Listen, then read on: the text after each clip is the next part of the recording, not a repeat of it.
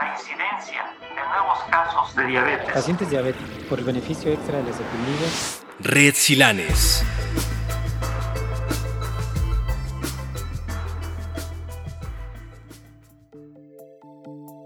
El desarrollo de nuestro cuerpo, nuestra apariencia, cómo nos afectan los estímulos del exterior como la luz, el polen y los alimentos, nuestra voz, nuestra vulnerabilidad ante ciertas enfermedades. Una de las utopías buscadas por la ingeniería genética es poder hacer cambios controlados en los individuos que permitan alterar las que consideramos imperfecciones de nuestros genes.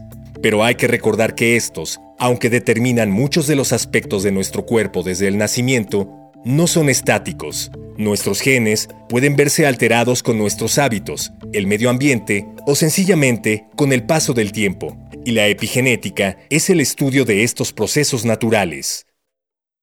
¿Qué es la epigenética? Bueno, la epigenética, eh, pues, si la pudiéramos resumir, comprende el estudio de, la, de las modificaciones en la expresión de genes sin que haya modificaciones en la secuencia original del ácido desoxirribonucleico, mejor conocido como ADN.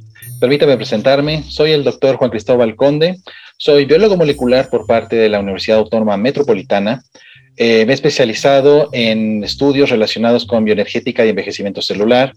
He tenido la oportunidad de, trabajar en proyectos relacionados con cáncer, en particular cáncer colorectal y cáncer cérvico-uterino. Asimismo, he trabajado en múltiples ocasiones con estudios relacionados con daño genético y actualmente cumplo mis funciones como enlace médico científico en el área médica cardiometabólica de Laboratorio Silanes. Todos nuestros genes envían órdenes, instrucciones que el cuerpo interpreta de forma específica, y como tal, es necesario leer al gen. No hay punto específico para que se inicie esta lectura. A veces pueden ser proteínas constitutivas o enzimas, pero la mayoría de estas regiones son conocidas como regiones promotoras, donde se encuentran las islas CPG, una citosina seguida de una guanina unidas por un grupo fosfato mediante la desoxirribosa.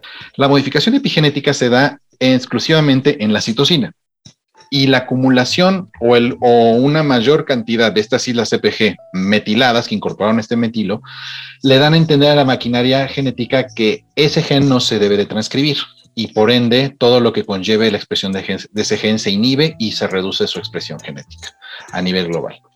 Esto es importante y hay que mencionar un aspecto que se ve en envejecimiento, donde se ha visto que los organismos vivos, eh, al nacer y en, etapas muy tempranas de la vida, presentan un ADN globalmente hipermetilado, es decir, muchos genes van a presentar marcas eh, de metilación y pueden de silenciamiento genético. Una regla de vida de todos los organismos vivos es el cambio en estos niveles, en los que se pasa de un estado global hipermetilado a uno hipometilado, lo que significa que las marcas de silenciamiento genético se van perdiendo. Aun cuando es un proceso natural, tanto los mismos factores congénitos como los medioambientales pueden influir en este cambio en las metilaciones. Esto va a provocar que mientras algunos genes llegarán al silenciamiento genético, otros no cambiarán. Las consecuencias de esto son tan variadas que no podemos definir una regla específica para ellos, pero tenemos algunas pistas de lo que ha ocurrido en estudios oncológicos esto es relevante porque justamente cuando tenemos personas que tienen un proceso carcinogénico, no sé, un cáncer, como mencionamos, un cáncer colorectal, cáncer de mama, un cáncer ovario, a veces lo que se ha visto es que los genes supresores de tumores, justo esos genes supresores de tumores se encuentran eh, metilados en sus islas CPGs. Entonces, esos genes no se expresan y por ende no llevan su función protectora y evitan que tengamos el desarrollo de este tipo de, procesos o un tumor, ¿no? Que pueda derivar en un cáncer. Sin embargo, el tema que nos atañe en este podcast es la influencia de la epigenética en las enfermedades cardiovasculares, y para ello podemos tomar en particular los casos de la hipertensión arterial y la aterosclerosis, Viéndolo a nivel micro, por ejemplo, tenemos eh, que desde 2010, que es donde se ha visto, bueno, eh, de los estudios más relevantes, se ha visto, por ejemplo, que hay una correlación entre una disminución de las islas CPGs, eh, metiladas, es decir, donde vemos esta pérdida de la regulación por silenciamiento, y vemos que en pacientes se ha visto eh, que conforme se van perdiendo marcajes epigenéticos y se van eh, perdiendo metilaciones, vemos un fenotipo de hipertensión arterial. En modelos murinos, por ejemplo, a nivel de, de, experimentos básicos, se ha visto en modelos de ratas a los cuales se les ha incrementado el consumo de sal y que ustedes lo saben, la sal es un factor muy importante, ah, en, por ejemplo, en, humanos es un factor muy importante que regula la, presión arterial.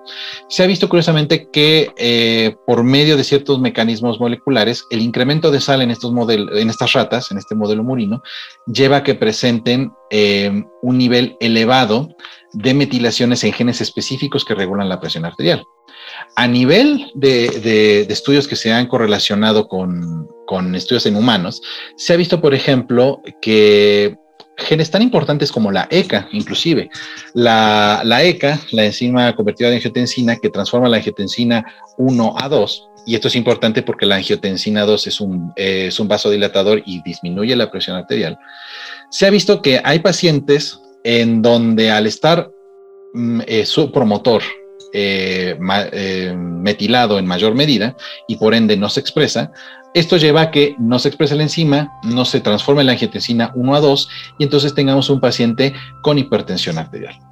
Por otro lado, también tenemos otros estudios, e inclusive en factores también muy relevantes, como por ejemplo el flujo de iones eh, a nivel de la sangre, ¿no? a nivel celular. Por ejemplo, el, el cotransportador eh, NKCC1, el cual es muy importante para regular el flujo celular de sodio, potasio y cloro, y todos estos son iones relevantes eh, en la regulación de la presión arterial, se ha visto que cuando este cotransportador está hipometilado, es decir, cuando se está expresando en mayor medida, porque no está esta marca epigenética, lo que ocurre es que se da eh, una hipertensión espontánea en estos pacientes. Por supuesto, no podemos atribuir que toda la responsabilidad recae en la hipometilación el otro factor de suma importancia, como hemos visto en otras áreas, recae en los hábitos del paciente, el consumo de sal y de grasas, los niveles de colesterol y la ingesta de alcohol son también determinantes en el desarrollo de estos padecimientos porque todo lo que uno hace en el medio ambiente y lo que uno trae como bagaje genético es una constante dinámica, es decir, estamos en un dinamismo de cambios, de metilaciones que se pueden dar en esta base. Y es muy importante porque justamente la base micro da sustento a la, a la otra parte, a la macro. Porque una, eh, ahora si lo vemos bien, este marcaje epigenético en los promotores lleva a reclutar otra maquinaria que a nivel macro relevante. Aquí es donde vamos a empezar a hablar un poco de lo que ocurre con la cromatina. Nuestro ADN en el núcleo de la célula no está flotando libremente. Eh, sobre todo para funciones de la división de la célula o de la mitosis celular, nosotros pasamos de un estado de cromatina laxa de cromatina a heterocromatina, que es comúnmente lo que nosotros conocemos como cromosomas. Para que se dé esa condensación eh, de, toda la estructura genética y se dé una correcta división al momento de la replicación de ADN y la subsecuente división celular, el ADN está, eh, eh, si lo podemos decir, enrollado, interactuando con unas proteínas llamadas histonas. Estas histonas, en conjunción con el ADN enrollado, van a formar lo que es un nucleosoma. Y el nucleosoma, a su vez, es la base fundamental de la heterocromatina y es lo que le permite a la célula dividir correctamente la información genética.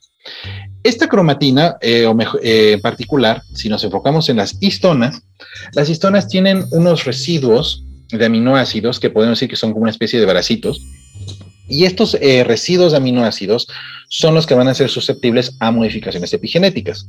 Volvemos a hablar de metilaciones y desmetilaciones, es decir, que se remuevan estos, eh, estos grupos metilo por parte de una si agregamos, estamos hablando de una metiltransferasa. Y si no, estamos hablando de una de esas, eh, desmetilasa. Pero también hay, eh, hay un marcaje epigenético muy importante que se da exclusivamente en la cromatina, y en este caso en las histonas, que es la acetilación. Al incorporar grupos acetilo por parte de una acetiltransferasa, tenemos la apertura de la información genética, es decir, este ADN que está enrollado en la nucleosoma se hace un poco más laxo y le da oportunidad a la maquinaria genética de poder adentrarse, acercarse a la región genética que tiene que codificar y la pérdida de este acetilo, es decir, cuando una desacetilasa remueve estos grupos acetilos, induce una estructura más cerrada de la cromatina y eso lleva a que se silencie eh, y disminuye la expresión de un gen. Se podría decir que la desacetilación y la metilación comparten eh, ciertas similitudes. Hay un aspecto curioso en los cambios dinámicos de la epigenética de la cromatina, y es que en algunas ocasiones las metilaciones promueven la apertura en zonas distintas de la misma. Estas modificaciones ocurren a nivel micro y no pueden ser observadas, solamente detectadas como metilación o desmetilación. Por ejemplo, en el caso de la aterosclerosis, al realizarse estudios con ratones, se ha observado que la histona desacetilasa 3 protege la integridad del endotelio vascular.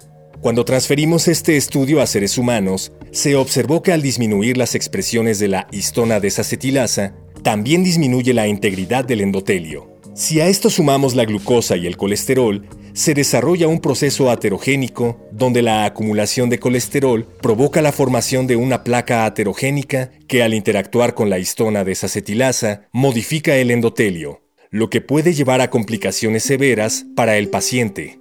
Otro detalle, por ejemplo, eh, que se ha visto en estudios es justamente que esta integridad, por ejemplo, se pierde si nosotros vemos, por ejemplo, la metiltransferasa.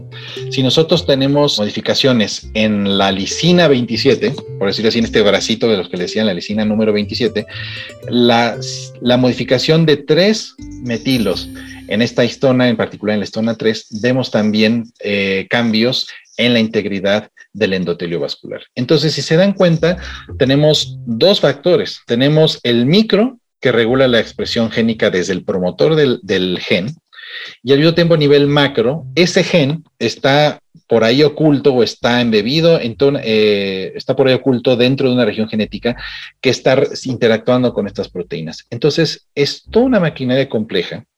Y aquí es lo importante. ¿Cómo podemos evitar que se den estos problemas? Es muy importante la calidad de vida. Y eso es algo que no solamente tenemos que verlo desde un punto de vista de alimentación. Como otro dato, pues si se da, no sé si em, estén familiarizados con la, la, vía del ácido fólico. El ácido fólico, por ejemplo, a las mujeres embarazadas se les da como un suplemento alimenticio, pero esto es importante. El ácido fólico en su metabolismo genera una molécula que es la S-adenilmetionina.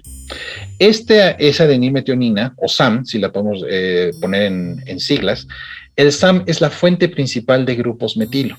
Y entonces cuando nuestro eh, embrión en desarrollo se está gestando eh, en el interior de, una mujer embarazada, lo que está haciendo es que justamente muchos de estos genes en el desarrollo embrionario, en del desarrollo, tienen que estar eh, constantemente regulados. Y entonces tiene que haber una regulación epigenética en el contexto del ADN y es aquí donde las metiltransferasas, estas enzimas, van a obtener los, eh, grupos metilos de este sustrato, de la S-denilmetionina. Entonces, de ahí es que se dé un correcto desarrollo del embrión, del feto y por ende de, de un organismo viviente, ¿no?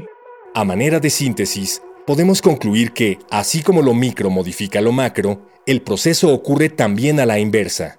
Nuestros hábitos tienen una fuerte repercusión en el proceso epigenético y estos deben mantenerse siempre de forma balanceada. El consumo excesivo de alcohol resultará en un hígado en constante proceso de oxidación y por lo tanto con menor capacidad de síntesis de colesterol.